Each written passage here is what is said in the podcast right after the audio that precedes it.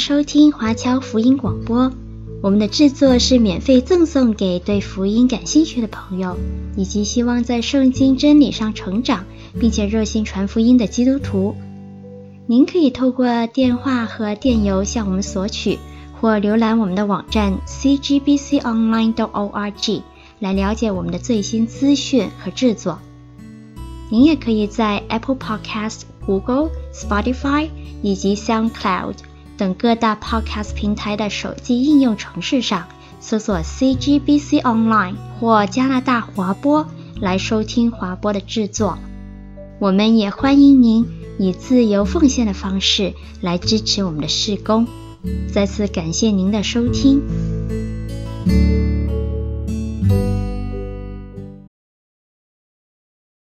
好，各位听众、各位观众朋友，大家好。欢迎大家继续来收听跟收看我们福音前线这个节目。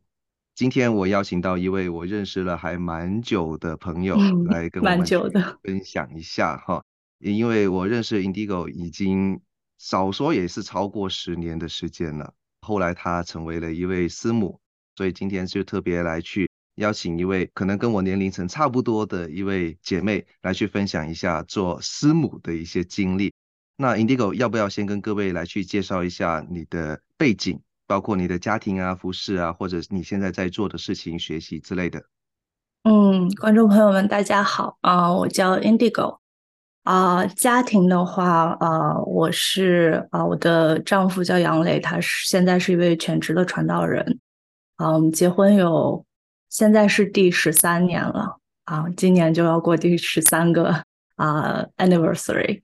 啊，那我有一个八岁的女儿。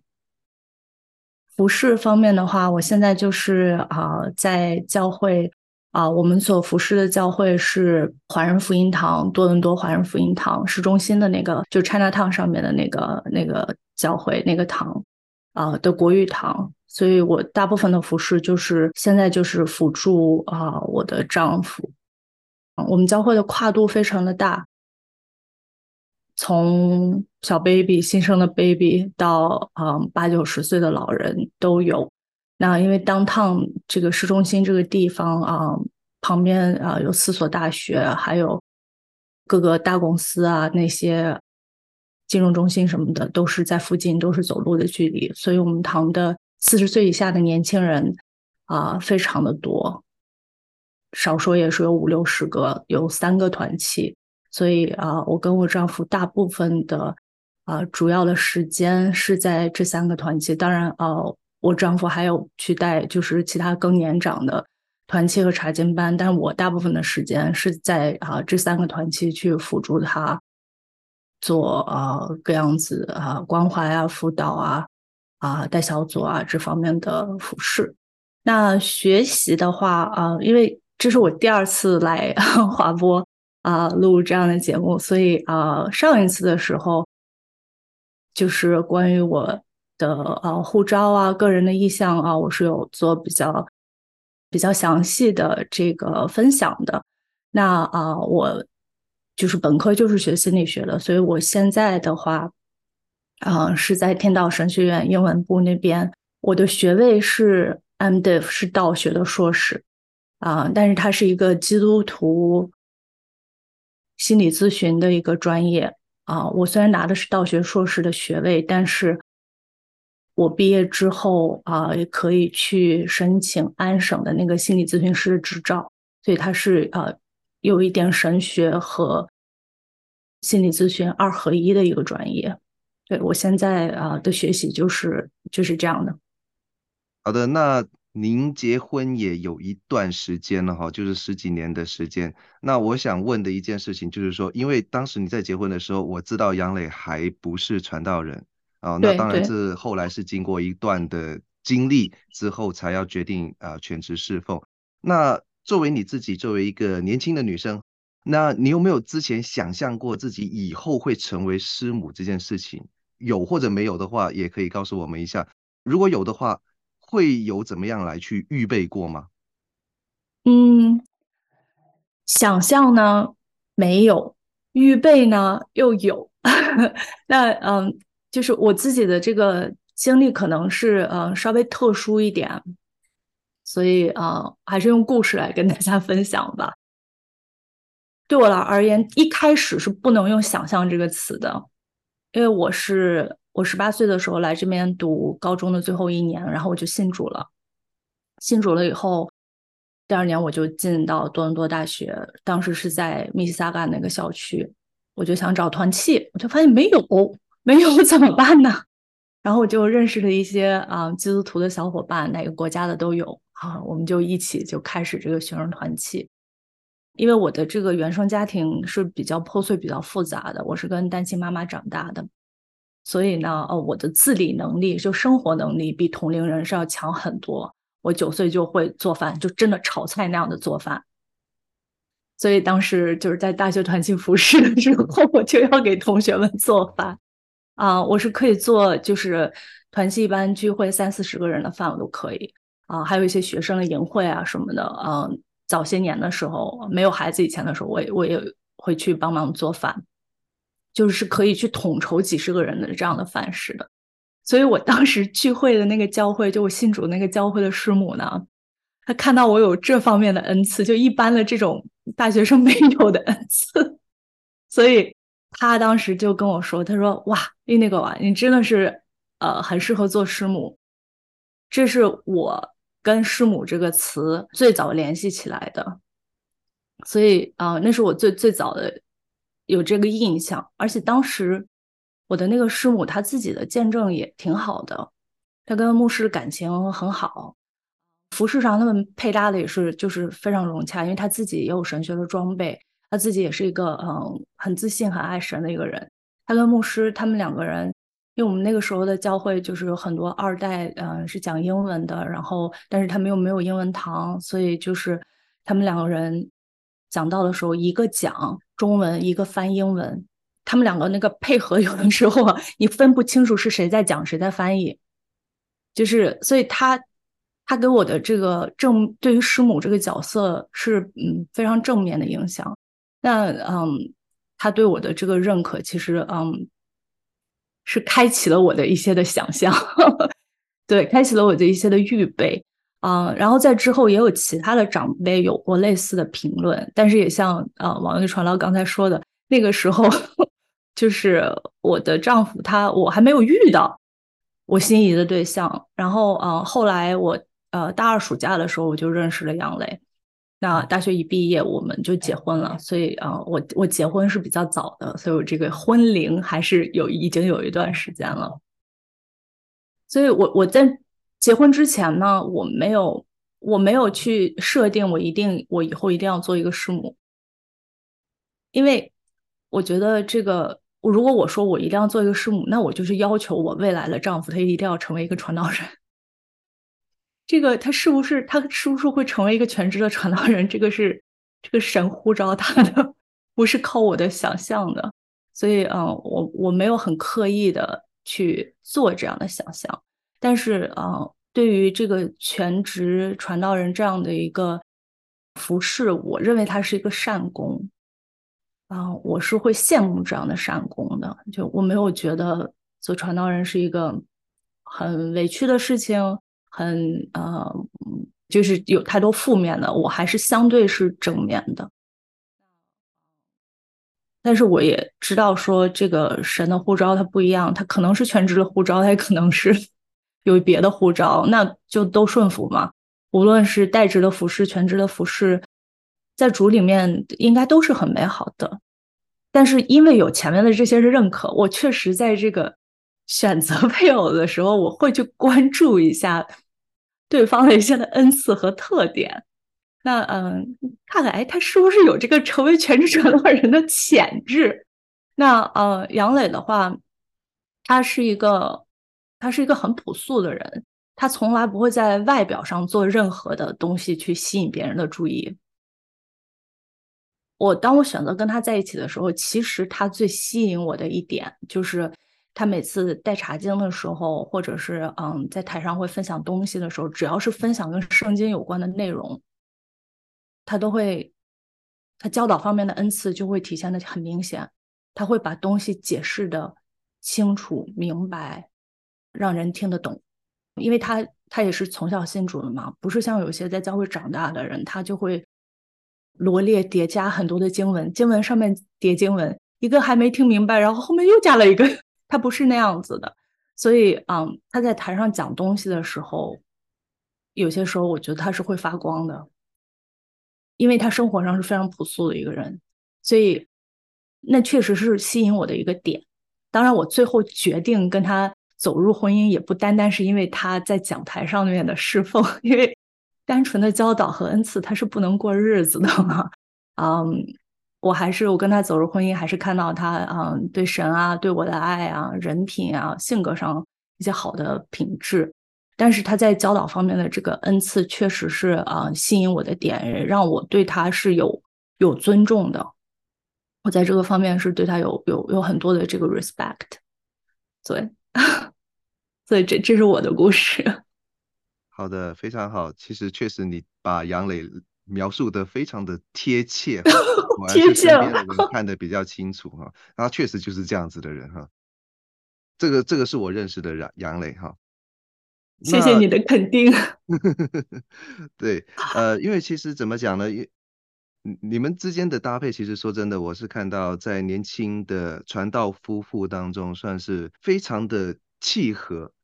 这一点，我我相信可以让很多被你们服侍的人感到羡慕，会成为他们的榜样，这样子的一种夫妇的楷模，传道人夫妇的楷模。那另外，我就想问一点了，就是现在，特别是我们在华人教会里面，我们通常从教会的角度啊，比方说我也在教会里面服侍，如果我们要去聘用一位传道人的时候，我们通常都会对他的师母啊，他的他的妻子会有一些的期待。比方说，可能是不是那么贴切的，就是我们可能都会期待说买一送一啊，那传道人来去负责 一些比较主力是教导或者是牧养的事工，那师母就可以在后面处理，比方说像是关怀、敬拜、照管的一些的工作。那作为像您比较年轻的一位师母，跟一位也是相当年轻的传道人哈，就是这样子的年轻的传道夫妇来讲，你会怎么样去面对这一些？可能是来自教会，或者是来自我们一般基督徒群体的期待。嗯，期待的话确实是很多，而且呢，传道人被聘的时候比较正规的教会啊，当然他肯定还有一个这个 job description，师母是没有的，有期待还不放在台面上，还不讲，还不说清楚。所以，啊，这是这对任何一个人去做任何的一份工作都是很大的挑战。我觉得像我前面提到的，哦，这年年长的人看到这个，哎，这个小姑娘会做饭，就是你有你有做这个师母的恩赐，那这个哦会做饭，期待之一啊，你这变相的哦，你就知道了。那可能还有什么会要会传福音啊？要会带查经啊，要能带诗歌敬拜呀，然后要能带儿童主日学呀。那嗯，关怀和关怀就是必须的了。那辅导就更加得分了。我觉得这些普遍都是一些华人教会对师母的一些期待，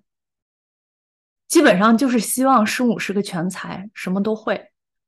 我感觉有点像人们理想中希望自己有个完美的妈妈差不多。可是，每个人都知道，说我们没有完美的，没有完美的人，没有完美的妈妈。那你想要一个什么都会的师母，这是个不可能完成的任务。其实基本上，我一般都不会自称是师母。一个是比较个人性的，你说师母，或者是，呃，因为我知道，呃，像有些台湾，啊、呃，更传统一些的教会什么，他们会叫牧师娘。会叫传道娘，我跟你的关系，你不是我的孩子，你来叫我师母。我从这种个个人方面，我每次听到这样的词的时候，我我不是特别的舒服，我压力会很大，尤其是嗯，可能是比你更年长或者什么的，所以我一般的话，我我都不太会用这个词，而且更重要的是。师母这个词其实是从我们这个华人的文化的基础上，它造出来的。我们去看圣经，我们看整本的圣经，没有这样一个词。他提到的就是女执事啊，或者是像提摩太前书，他就翻译成执事啊，或者监督的妻子。所以，圣经根本没有师母这个称谓，没有这样的称谓。我觉得更合适的一个称谓是传道人的太太。当然，就是啊，我碰到比较年长的人或者怎么样的，他们叫了就叫了，我不会去纠正。但是我心里是给自己有一个定位的。我按照圣经的教导，他说的是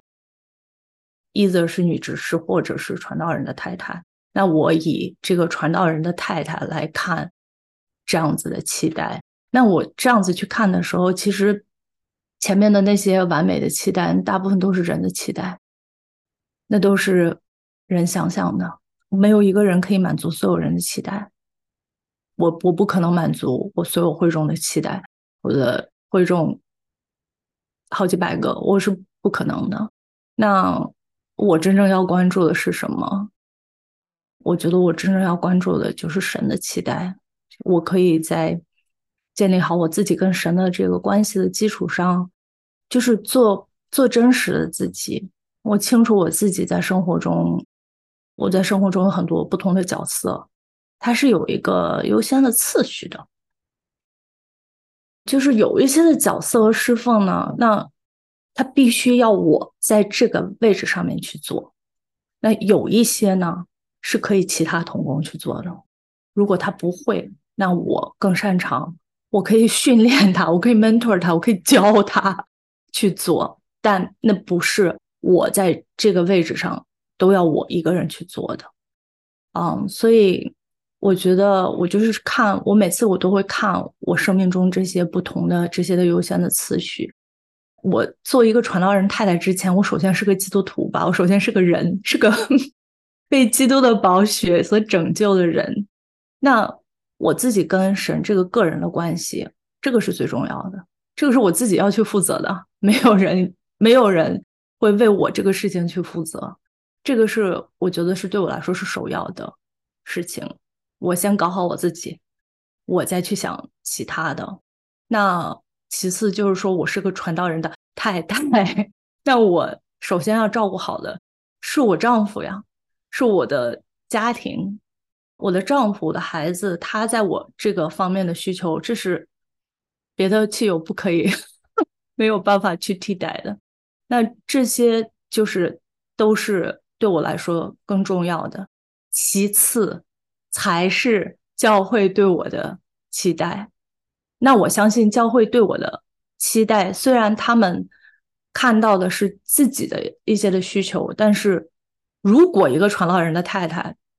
她没有把自己的丈夫，没有把自己的家庭管好的话，教会会真的看见什么叫让他们失望，没有办法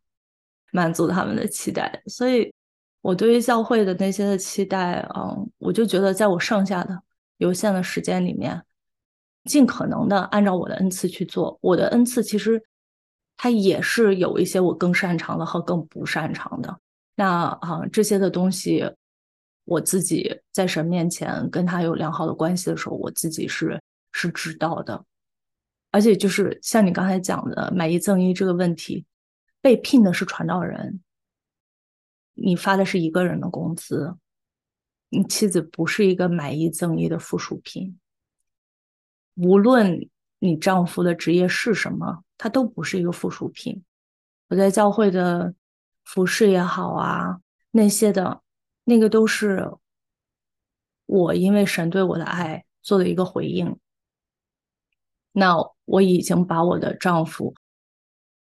的大部分时间，因为传道人的工作不是一个朝九晚五的，他。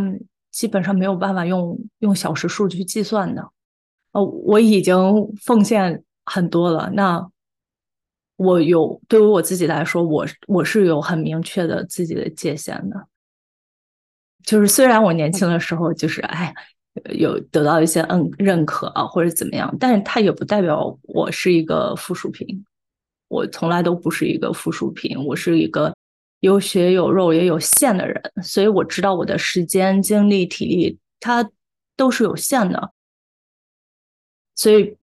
期待一直都有，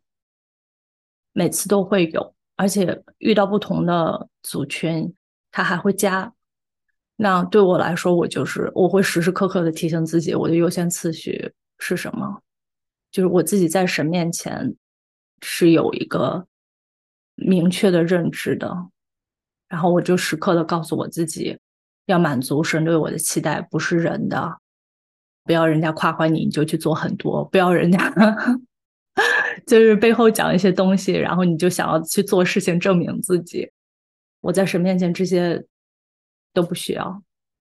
我做不做，他看的是我的内心，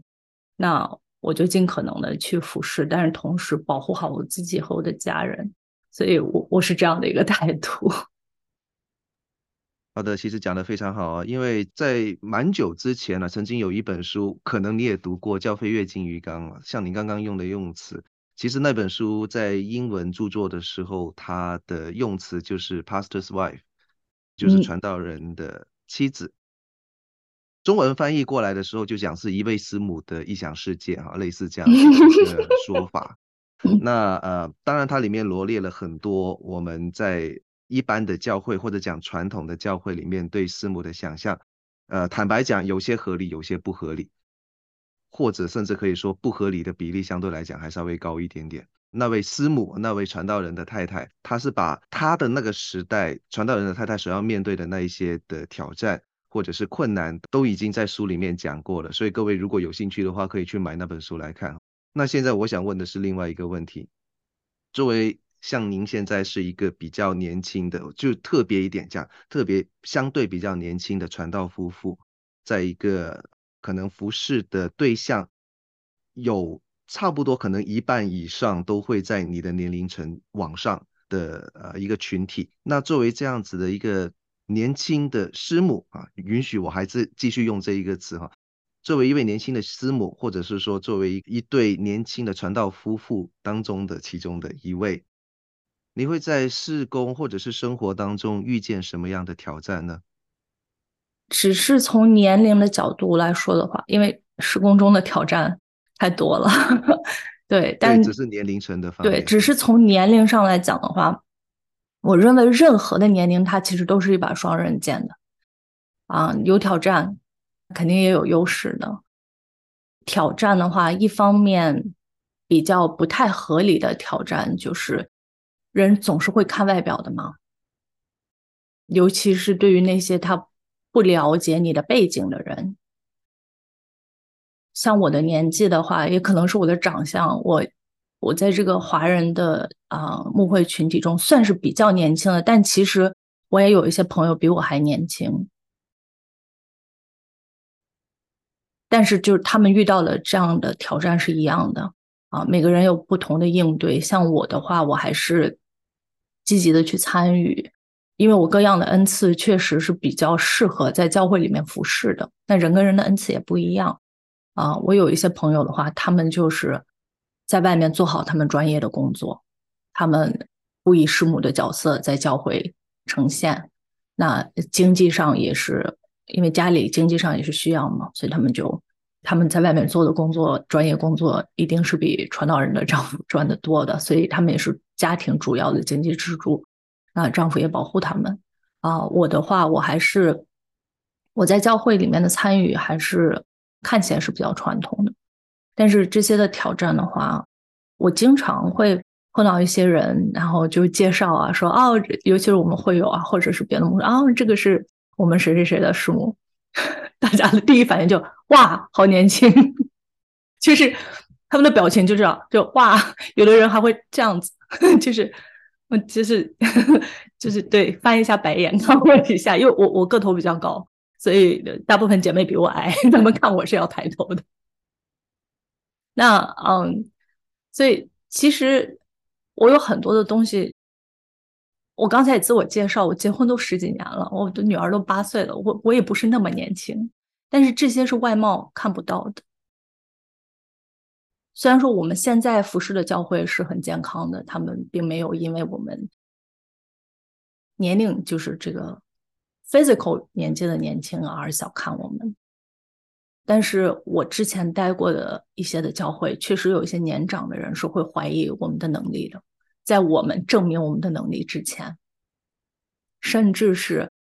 在学生施工啊什么这些，就是我们有很多经验的地方，他们也是会怀疑的。他让你坐冷板凳坐个半年去观察你，这样的事情啊，我们遇到过不止一次。但是圣经里面。保罗对提摩太说的，就是不要让人小看你年轻，所以觉得我还是重要，还是在主里面站立得稳，知道神对我的呼召是什么，就做我在这个年纪可以做的事情。他因为我年轻，不想让我做一些服侍，那我就休息，我就休息，我就嗯享受跟神自己这样子的独处的时间。那啊、他不会因为这个而让我去担啊，我可以担的责任的时候，那我就好好的去做。对，嗯，那另外一方面呢，是除去就是说人的这种质疑方面的话，那比较真实的挑战，我觉得这个这些比较真实的挑战啊，是我们应该去啊很正面的去面对的，就是因为。这个年纪比较年轻，所以对于一些比我们年长的很多的那些的长辈，他们的一些痛苦挣扎，还有他们的一些特殊的经历，因为我们知道说，像我们的父母辈还是亲身经历过文革的，就是再往前的话，中国在近两百年里面都是在一种战乱的状态，所以年长的人他们的一些很特别的经历或者是创伤非常痛苦，我们是很难。去感同身受的这一方面的话，我觉得就是需要去谦卑，去跟年长的啊牧者学习啊，去学习陪伴啊，学习聆听啊，听他们讲他们的故事。之前的时候啊，我们在温莎的时候，有很多的老人家，有一个他儿子已经是跟我舅舅年纪一样大了。那他应该就是八十多岁了。那我有一次杨磊就去采访他，就去，因为他他神学有一个作业。那杨磊就想到说，我就想去采访一个这个年纪的人。哇，他就跟我们讲，他四九年以前就信主了，然后文革的时候怎么借着遭迫害，结果家庭团聚的故事。因为本来他跟他的太太都是。高级工程师在两个不同的大学，然后啊，因为这个要蹲牛棚啦，然后去到农村来，夫妻团聚了啊，他们很感恩。他们作为基督徒，他们觉得哎，这样很感恩。然后对，就是各种各样的，又因为呃这个信仰的问题，别人排挤他，然后呃当时有出国的机会，别人都不不想去，不不知道出去以后会不会这个政治上嗯出现不好的事情什么的，哎，呵 呵就让他去了。去了以后，然后他就找到在美国留下来的机会，然后就把全家人带出国。就是这些的东西，呃，我就发现说，跟年长的人是可以交朋友的，只要你你谦卑，你愿意听他们讲话。而且，啊、另外一方面就是，其实我跟杨磊结婚这些年，已经有十年的时间，我们是跟婆婆住在一起的。那啊、因为我也是单亲妈妈带大的，所以。我跟我妈妈移民到这边，只要是我妈妈呃在加拿大的时候，我们也都是呃需要住到一起的。所以，我妈妈也是去年刚刚经历了这个癌症。那我的女儿其实也是有一些 先天缺陷的特殊儿童，所以就是神在生活上各方面对我们的这个困难和挑战，也是有一些特殊的预备的。虽然说对于一些年长的人，因为年长人他们有很多的恐惧啊、焦虑，还有就是身体上面的不舒服，我们确实没有办法感同身受。但是前面这些的特别的经历，也跟我们去陪伴他们，奠定了一些的基础。那起码我们我们去医院探访是很擅长的，每一个医院，嗯，parking 怎么趴，然后各方面，就是这些东西对我们来说不是一种。哎呀，我不知道怎么去呀！哎呀，我不知道说什么呀！我没，不是一种恐惧，对，我觉得也这些这些方面也是很感恩的。嗯，那年轻其实也有优势啊。那我年轻嘛，那我我英语更好啊，我可以接触更多的信息和资源啊。那我们跟下一下一代的人和英文堂的人，我们都可以有更好的这个传承和交流。所以我很感恩我现在呃服侍的教会，因为他们就是看到了这个传承的重要性和这些的优势，所以就是愿意就是把这样一个责任也好，把这样一个啊位置给我们。我们教会聘传道人，不是说你年轻，你你来是做青年事工的。或者青年夫妻事工的，我我们被杨磊被聘，他就是全堂全职的传道人，所以我觉得这些的挑战是有，但是神也有很多的预备。非常好，这个都是很深入的分享哈。那 那我下一个问题，其实下一个问题其实我是知道答案的，不过我们、嗯、我们的观众跟听众不知道哈，所以就请你分享一下哈。因为我是想问说，就是杨磊啊，他在就是你先生了哈，他在呃你平常的生活或者是事工各方面，尤其是像你刚刚讲到的，面对各种各样的挑战的时候，他有没有给你一些什么样的协助，还是他需要你的协助更多？你这个可以跟我们讲一下啊，肯定是相互协助的。对，那因为我们两个的这个恩赐各方面呃挺明显的不一样，我们的沟通还是挺好的。我们有一些嗯、共同的习惯，我们有一些习惯是共同的，但是就是具体的这个恩赐方面是不一样的。那我是学心理学的，所以。我觉得无论是施工上还是个人方面啊，我对他的协助很明显，就是给他一些情绪上面的这个安慰啊、理解啊，帮他去啊分析一些从人的层面可能的一些的原因啊，然后怎么样子去回应，怎么样子去啊可能会更好的让人接受，就是这个跟我的专业也有关系。再就是他传道人他是男的嘛，教会有这么多的姐妹，那在这个姐妹关怀和辅导的工作上，那我肯定是我必须要亲力亲为的。但是其实也不是说他特别的不擅长做，因为嗯，我要看像嗯 in person 的，那肯定我是要在的，嗯，但有的时候嗯，只是一些电话上面的，因为他他有他还带一个。里面大部分是啊陪读妈妈啊，以前是个学者团契，后来啊学者们都都回亚洲大学教书了。那现在比较多是一些陪读妈妈的那个团契，那个团契啊基本上不没有特别的需要，我是不去的，我这时间也安排不过来。那有些时候他跟那个团契的姐妹，她都会提前跟我讲，有的时候他们有一些的电话里的对话啊什么的。发现他处理的是挺好的，因为不好的话，那些更比你更年长的姐妹也不愿意跟你讲了，他也不会给你打电话。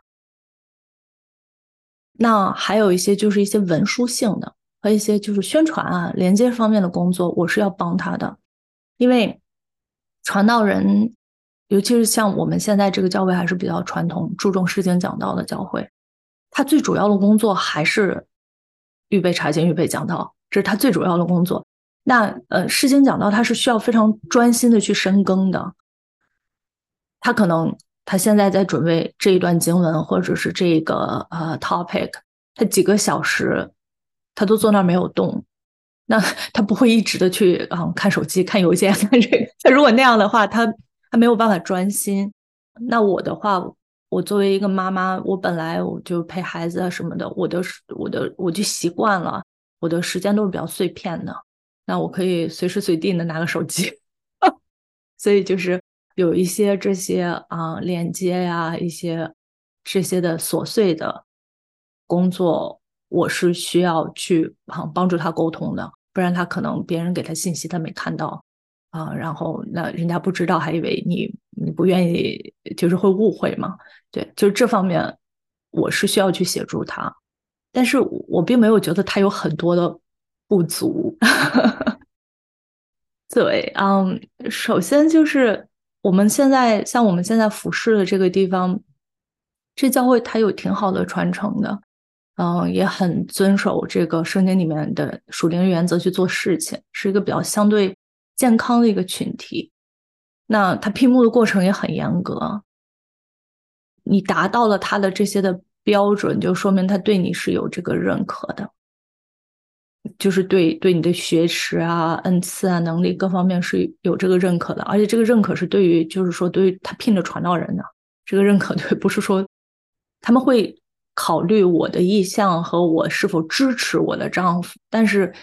他们不会说对我的能力、我的恩赐去做一些的评估吧。所以我觉得他现在在我的丈夫在现在在他的这个位置上啊，他是称职的。所以，他主要的那些教会对他的要求的工作，我没有觉得我有什么需要补足他的。而且，其实我也很清楚的知道，我们两个的这个恩赐和能力上的不一样。有一些事情他做的，有一些事情我做不了。我很清楚明白的知道他的恩赐和意向，他自己也是。所以他从全职读神学的时候。他甚至他每一门课，他都是在这个意向的引导下去选的，所以我看到他准备的一些的那些的呃查经的内容，那些的讲到的内容，虽然我现在也在读道学硕士，我觉得我做不出来，我就是那，我觉得一个是相互补足，在时间上，在各方面上相互支持。那还有一方面也是相互的尊重，你知道什么是你能做的，你知道什么是你不能做的，他擅长的东西你就你就给他信心，就支持他，鼓励他去好好的做，就不要去替他做。那他有没有帮你呢？嗯，服饰上面没有太多，就是他对我也是蛮信任的。像啊、呃，我最近我就觉得时间可以了啊、我说。夏天开始，我想开一个姐妹的门训组。他没有，他没有说，哎，我告诉你啊，这个没你你要怎么做？不不不不，no，他一句那样子的话都没有。然后我也跟他，他知道我擅长什么，我找资源啊、比较啊、各方面啊啊，这些是我擅长的东西。所以我就跟他说，我就说现在有这样几个教材，我会跟他们选，然后这几个教材怎么样，我就跟他去讨论嘛。然后他看了之后，他就觉得都挺好的，就是相互之间有信任。读神学方面，其实因为他他成绩非常好，他他毕业的时候他居然是 top one，我我都 surprise 到了。我去到毕业典礼，我才知道他成绩，因为我跟他一起拿过课，我知道他他成绩好，我没想到那么好。所以我我我去年啊刚开始进 Tyndale full time 的时候。我是有想要让他帮我的，但是我就发现说，我 counseling 那边的课他帮不了我，不同的专业真的不一样，他连题他都看不太懂，说你老师到底让你 要做什么？后来我发现，我给他解释的时间我都写完了，我还是不要浪费我的时间了。有一些的部分他拿过的，他有帮我一下。但是他也是一种提点式的，他不会像最一开始的时候，我还让他帮我 proofread 一下，因为他英文比较好。后来时间不够了，我也没有让他 再帮我 proofread。然后我发现他给我 proofread 和没有 proofread 我的分数差不多，所以他帮我 proofread 的时候，我有问他，我说：“我说你你你帮我改这个东西，那我说这算不算作弊呀？”他说。Original idea 是你的，就是你的。他有帮我改一些用词啊什么的。那他确实是，他英文是其实是是第一语言。那他用的一些词我都不认识，我是很难。他用一个词把我一个句子表达的，因为有一些 foreign 就是不要废话，就不可以超几百字嘛。对，就是这些方面我是很感激他的。就是当然，呃，我在这个过程中也也学习嘛。哦，原来这个这个词这么高大上是这个意思哦，我也去学习。对，但是后来越来越忙啊、他也没有帮太多。对，但是我知道，说我后面拿到一些可能新约啊、旧约啊这些，就是嗯比较就是 hardcore 的 神学课的时候，还是需要他帮忙，因为毕竟是过来人。但我觉得这些嗯不太是完全是服饰上面的，而且还是一个相互支持的一个东西，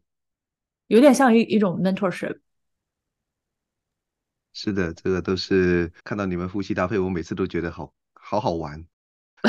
因为除了除了那一种我们很基督徒的、很属灵说哦，我感到很上帝的安排真奇妙。就除了这一些之外啊，当然这些都是真的。因为我每次看到你们之间的交流，我都觉得很有趣哈。我我还蛮感恩的，就是说真的呃，让教会可以有这样子的传道夫妇，可以作为不管是年轻人还是年长者的带领。下面我就想问一些可能比较负面一点啊，就是。刚刚像您也说过，在服饰当中一定会有挑战，那一定会让自己感觉到可能有没有那么高兴的时间。那在辛苦劳累的时候，我想问的是，有什么可以支撑你继续的往前进？当然，我们知道除了上帝的恩典这这这一个标准答案以外，还有什么事情是可以 push 你坚持走下去？或者讲有没有会有放弃的念头，又是怎么样来胜过这一些呃可能比较负面的想法？这个肯定有了。那我觉得可能让我们的这个俯视会放慢脚步啊，甚至有的时候需要嗯暂停休息一下。它其实是有不同的原因的。我想了想，可能大概能分成三种吧。就不不同的，第一种是比较普遍的，就是这个忙乱、焦虑，事情太多。第二种的话，可能是因为传道人你一直在做跟人的工作，那你你面对人的时候，你是需要反馈的。你不像一个程序员，你做一个 code 做出来就做出来，它 wrong，它 wrong 了，哎，work。你跟人，嗯，不是这样的，他是一直有这个互动的。那，呃，人的反馈不会是 always 很积极、主动、正面的，所以很多的传道人会有抑郁的状态。我说抑郁状态，我不是说他们抑郁症，但是有些比较严重的，可能真的是会需要更多的介入。但是基本上没有传道人没有经历过 抑郁的状态啊，这是一种。那啊、第三种的话，可能就是恶意的伤害。所以我觉得每一种都不一样。怎么样去继续的话，先说这种就是忙乱吧。我记得以前就是我还没有跟杨磊全职服侍之前，就好像是他读神学的那段时间，我听到过一个说法，说是传道人像一个消防员。我当时觉得，哎呀，形容的 真贴切，随叫随到，哪有火上哪灭。当然，我那个时候还没有真正懂得，就是这种坚持下去的精髓。那我现在更成熟一些的时候，我发现，你如果是一个消防员的话，你很快就会就 burn out 了，就燃烧殆尽了。不是你去灭火，是火把你灭了。那就是，如果在一段时间里面，我们会发现有一些的服饰就有点力不从心啊，或者是我们的沟通就是吵架会增多，沟通沟通会啊变差，这个也是一个呃很明显的一个一个 sign，就是一种提醒，我们可能时间管理出了一些的问题。所以嗯，现在的话，我们是会知道说哦，那就停下来。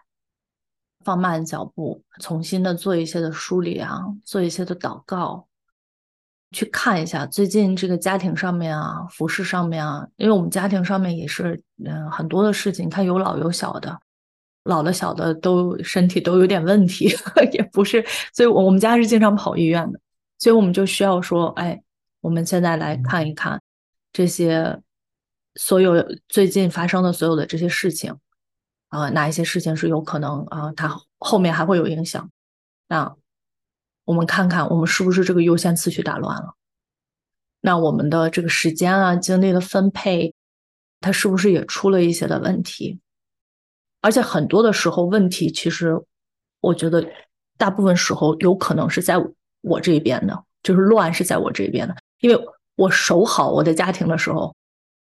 他他的那个工作量大部分时候是固定的，但你像到了到了 summer，像五六月份，他就会更忙一点，因为他接了一些外面的营会，这个不是教会加给他的。他自己有感动去接的，像他接营会，这就是一种哦，那就是他。但是这种一般是会提前知道的，然后我们就要提前预备。所以大部分时候，哎，我们突然间莫名其妙的觉得最近哎呀很乱。大部分时候可能是我这边出了问题，要么就是我课拿的太多了，要不然就是我花太多时间跟教会的姐妹了，这样子家里面就就会有一些的小破口。那啊，我们一般就是做一些的梳理啊、调整啊，然后把这个优优先次序，我刚才分享过这个优先次序哦，重新带回来。我该停的东西，我该什么的东西，我就重新的梳理一下。重点是哪一个？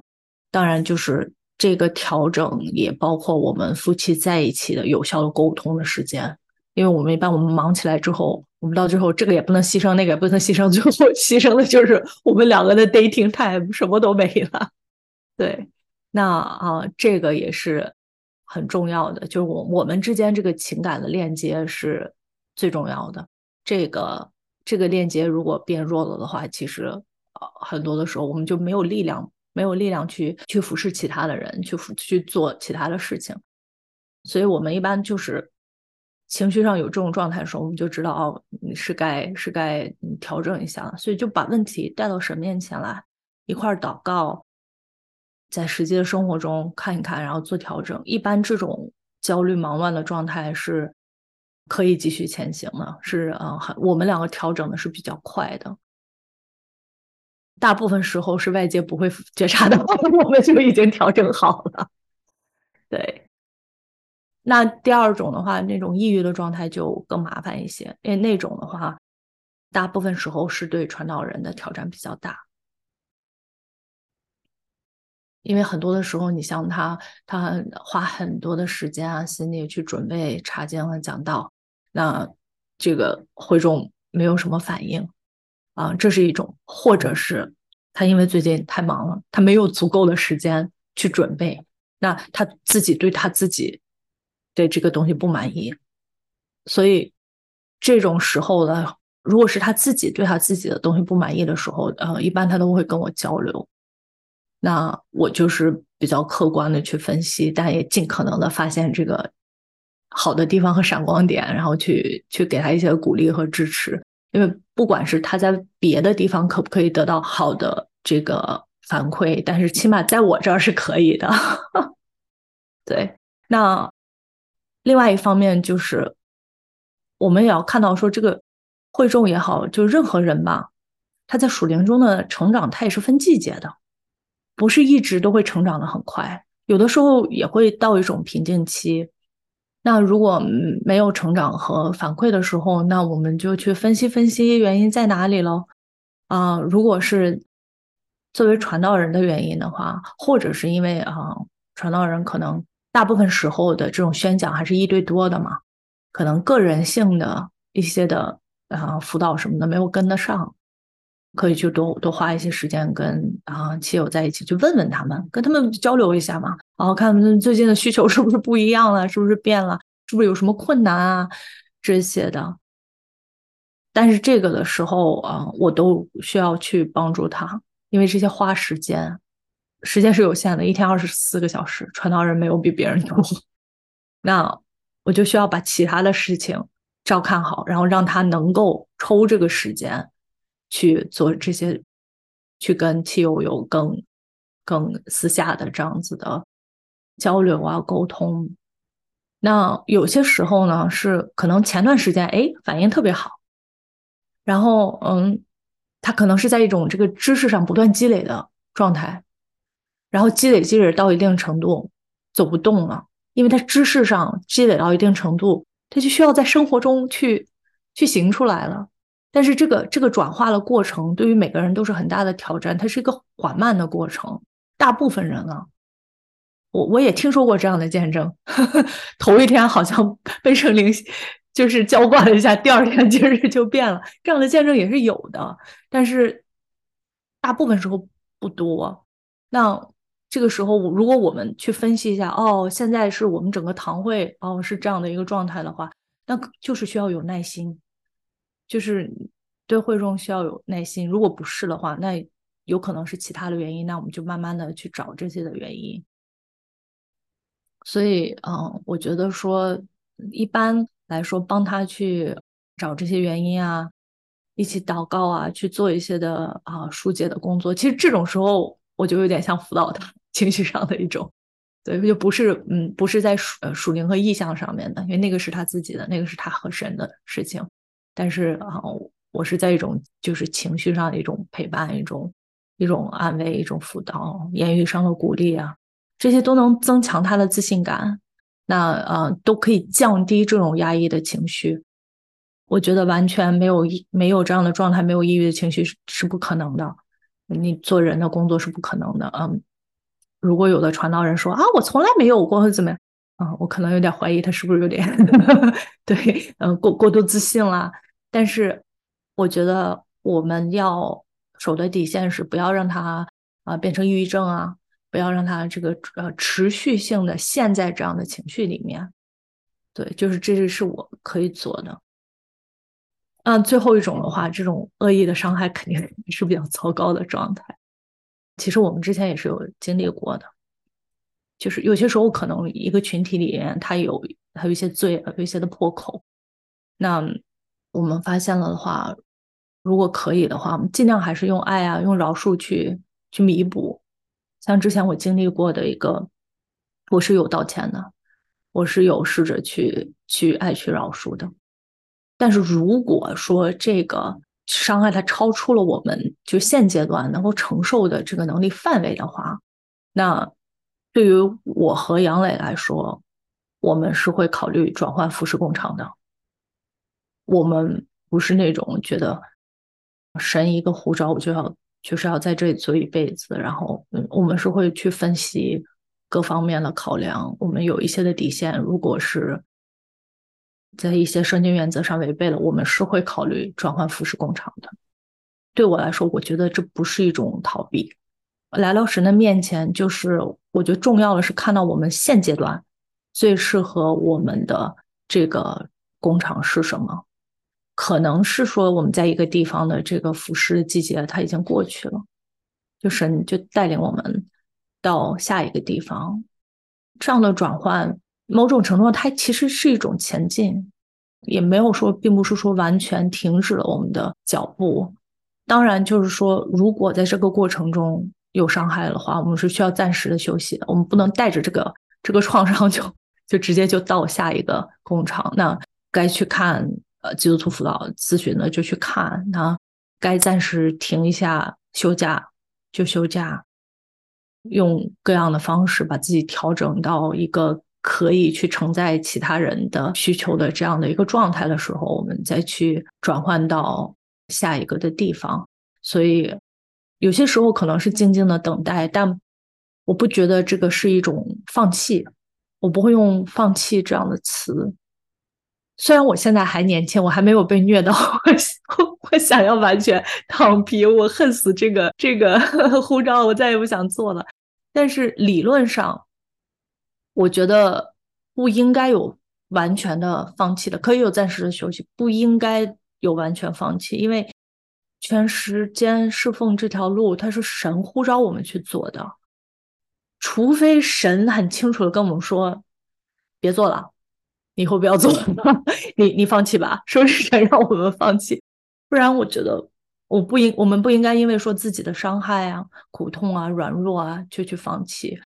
有伤害就去医治，有苦痛 有软弱就去就去啊处理自己的软弱，处理自己的罪，就是这些都不是我们就是完全去去放弃的一个理由吧。嗯，看起来很正面啊，不会有一个时刻说老娘不干了，你就不要不要给我当传道人了，不会有这样子的状况出现就对了。啊，年轻的时候情绪就被伤害，就是在被伤害很痛的那个点上，有可能说过这样子的话。但是，嗯，我还是很感恩我们的这个信仰，我们跟神的关系，他是真的看得到我们的内心的。跟夫妻关系一样，你不能把别人在气头上的话就当成。当然，我们我们自己要之后有自己这样的一个认知，重新回到神面前去认罪，去去承认。但是我不能说，就是说我我在情绪很上头的时候完全没有过这样子的反应。但是起码说，现在我已经在这个全职支持。我已经在这个支持我丈夫全职侍奉的这个角色上面啊，在这一段的时间，我从来没有过这样的想法。当然，我们都知道一定会有各种的情绪的反应。那情绪反应出来的时候，并不是很恐怖的事情，只是在那之后要怎么样去面对，还有怎么样去 carry forward。那这个大概是我们学心理学辅导大都。或多或少会碰触到的一些的话题了。好，那因为我们现在呃节目的时间也差不多了，在最后的一段时间里面，那我也想让您跟我们的听众跟观众朋友啊说几句话哈，尤其是那一些不管是在各种状况之下哈，可能正在准备要成为一位传道人的太太的人，或许是 呃现在正在跟神学生交往。或者是在，或者是正在跟一位传道人交往，准备要步入婚姻的殿堂之类的。那您想对我们的听众朋友、观众朋友，特别是这样子的一些女性姐妹们，有一些什么样的话？好，时间交给你。嗯，刚开始看到这个问题的时候，我就在想象什么样的姐妹想要成为传道人的太太。对，因为感觉现在的年轻人越来越这个恐婚啊、恐育啊。结婚的欲望都降低了，想做传道人太太的。但是刚才呃，王律传道也描述了，可能是就是呃，丈夫或者男朋友已经在神学院开始拿一些的课程的，或者是啊、本身自己在读神学的，但是还在单身的一些的姐妹，觉得他们可能更有这个潜质吧，成为未来可以做传道人的太太。对于这样的听众的话，我想说，一方面就是说，在各样的爱心、耐心啊、金钱的事情上预备自己。这个的话，可能大家无论是上网去找啊，或者我我等一下最后也会给大家呃一个比较好的资源。那啊、一些啊、过来人，呃过来的师母 都会给一些比较好的建议。那我个人方向的话，我想到了几个可能姐妹们可以去寻求的方向，或者是弟兄们可以去寻求的方向。因为现在啊，有一些的很多的宗派，他也是可以啊，他也是会请这个女牧师、女传道的。啊，一个就是说，清楚我们就是神对我们个人的呼召。啊，我前面也说了，我们只是嫁给了一个传道人，或者是娶了一个传道人，我们只是被呼召做他的帮助者，我们不是一个附属品。那神对每一个人，他都有他的旨意和带领，所以啊，我们在与神建立亲密关系这个过程里面，这个是首要我们自己要去寻求的。那同一时间。我刚才也讲了，提到一点点，就是我们不是附属品，我我们也不是传道人的拯救者。那 丈夫也好，妻子也好，如果他确定他有做这个传道人的护照的话，他需要被操练的品质和技能，他自己要去被陶造的，是一种相互支持的状态，是可能是最健康的，可以持续走得远的。另外一方面就是说，我们对这个时间的灵活的管理，时间管理特别重要，而且是一种灵活的管理。怎么利用我们的碎片时间？因为传道人这个职业，他他很难用小时计算，然后他也不像别的地方，然后往办公室一坐，朝九晚五，五点钟下班了，我可以不想这个事情了。他不是这样的啊。那作为配偶来说的话。特别大的挑战，因为这个时间的分配，它跟别的职业、别的家庭跟你会众家庭它截然不同，甚至它正好是相反的。我们的周末是最忙的，但是呢，周一到周五孩子上学的时候，别的家庭需要的那些的照顾、那些支持什么，我们也是一样的，我们也需要。那还有很多的这个什么会议啊、小组啊、门训啊，都得是会众下了班晚上的时间。那所以在这样的工作安排中，就是说我们怎么样还能保有自己的家庭的时间、夫妻之间的沟通的时间，这个太需要智慧了。不然我们很容易就把一个牧会的生活就过得没白没黑没周末，就是我们就变成那个小房员了。其实不是的。那所以就是对时间的这个灵活的把握和管理，我觉得这个是一个传道人家庭特别大的挑战。那你在还在预备的时候，就就开始去预备一下吧。嗯，那第三个方面的话，我觉得是这种嗯界限的掌握。这个是特别，我作为一个可能是一个一点五代的移民，一个啊、被东西方文化都有影响的相对年轻一些的一个传道人的太太的一个建议，因为我们华人从历史上就是比较集体主义的大家庭观念的，那所以普遍的界限感是比较模糊的，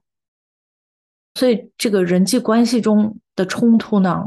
大部分都是因为界限的问题。你讲了不该讲的话，你你问了不该问的问题。那所以作为牧者的家庭的话，我们去面对大部分的会众，我们面对的会众是没太有界限的，尤其是一些的姐妹，从生活层面到属灵层面，就是各种鸡毛蒜皮到非常高深的神学问题，他们都会来问传道人太太。就传道人太太就是万能的，从怎么到孩子到，呃，应不应该有婴儿洗 这种问题，他们都会问。那这也是很多的期待和压力的这个来源。那我们就是要知道说，我们这个角色，首先我们只是家属，我们不是教牧团队中的一员。很多涉及到教会内部管理的事情，我们不该插手的，不要插手。对于这些没有界限的会众的话，我们要有智慧的应对。那会影响到我们家庭和生活底线的事情的话，我们要学会说 no。我们是可以说 no 的，但是要温柔坚定的说，不能带着情绪、带着脾气，用一种指责的这样的态度去说。那对于很多是超出了我们属灵装备的问题，像我刚才提到，我有一些更年轻的。朋友，他们其实他们的丈夫已经被聘了，可是他们从来不以一种师母的状态，因为他们没有任何神学的装备。当会众去问他那些问题的时候，他怎么办？他怎么答？所以就是我们要对自己有一个清楚的认知，那谦卑的承认不知道，就说自己不知道。就是要像腓立比书那样的提醒我们，可以去合乎中道，看自己，不要过高，也不要过低。那在时间精力还可以的情况下的话，那尽量还是去从自己的恩赐和呼召的方向要去装备的，因为毕竟我们是一个传道人的太太，我们在神学上完全是一种小白，什么都不懂的状态，也也是比较困难去去支持。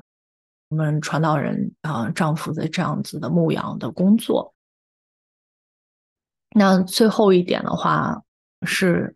特别实际的，就是要建立这种同行者的朋友圈。因为我们做传道人的妻子，我们是比较孤独的。我们听很多人的这个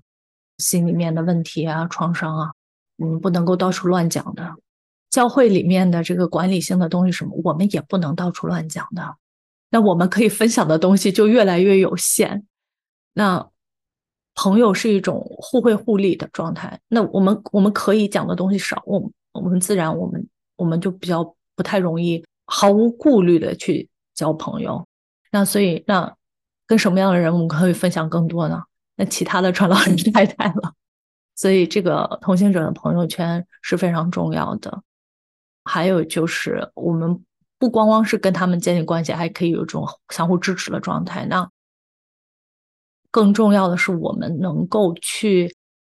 在这样的呃群体里面找到比较好的年长的、有经验的其他的师母来带领帮助我们。我们有不会处理的问题的时候，我们知道哦，谁是有这样的资源的。所以啊，我最后就是想要给大家推荐一个比较好的资源。我最近都在追更，如果大家就是说英文还可以的话，那我知道 YouTube 上也是可以把这个呃 subtitle 打出来的。所以啊，应该大部分的啊人都是就是是可以听得懂的，就是 TGC Gospel Correlation 它最近出了一个师母系列的访谈，叫 The Front Row，很好，就是从各个层面、方方面面，是啊，两个年轻的师母跟我年纪差不多，他们两个也是好朋友，然后他们两个去访谈其他的师母，有很多真的就是牧了四五十年的啊，美好的见证的那些的师母，所以我在里面受益良多，因为今天我们聊很多的东西，我还是比较聚焦在哦，我我个人的这个位置啊，对于更广泛的作为传老人太太会有的这个挑战或者怎么样啊，我们没有涉及太多，但是这个系列里面都涉及了，对，所以就是啊，如果是在这方面想要预备的姐妹，鼓励大家可以去听一下。好的，非常感谢，因为这一个系列我也听说啊，就真的也是跟刚刚 Indigo 所提到的这样子，我们这一个访谈，不要说只是一个小时左右的访谈而已，就算是讲四五个小时，可能都不会真的，甚至把一个家庭、一个传道人家庭里面，作为传道人的太太的这些各种各样的事项讲得很清楚，所以希望这次我们这一期的节目是给大家一个小小的 insight 啊，可以大概了解一下，通常。作为像现在可能三十几岁的年轻传道夫妇，他们的家庭会遇到什么样的挑战，或者是需要面对一些什么样的困难，需要怎么样去在日常的交流当中来去互相填补各自的不足，然后互相扶持前行哈，嗯、各种各样的这一些的事项，给大家有一些比较呃 generalized 的一些了解。那是的更深的了解，更深的深入探讨的话。我们等一下在呃 YouTube 或者是我们的 Podcast 的描述栏那里，到时候我们会附上这一些刚刚 Indigo 所提供的额外的资源，可以帮助我们去更多的了解师母的世界。好，那 可以更多的了解他们这一些不同的传道人的太太，在每一天不同的境况当中要面对什么样的事情，那也可以帮助我们可以更多的去关心我们自己教会的牧者。关心哦，关心哈，太太们好，呃，感谢感谢，这样也可以让我们的教会可以更加成为一个爱的环境。好，那今天也再一次感谢 Indigo 来到我们节目玩。嗯，谢谢你的邀请，感谢你的分享啊。那我们今天的节目就到这里结束，谢谢各位的收看跟收听，我们下期再见。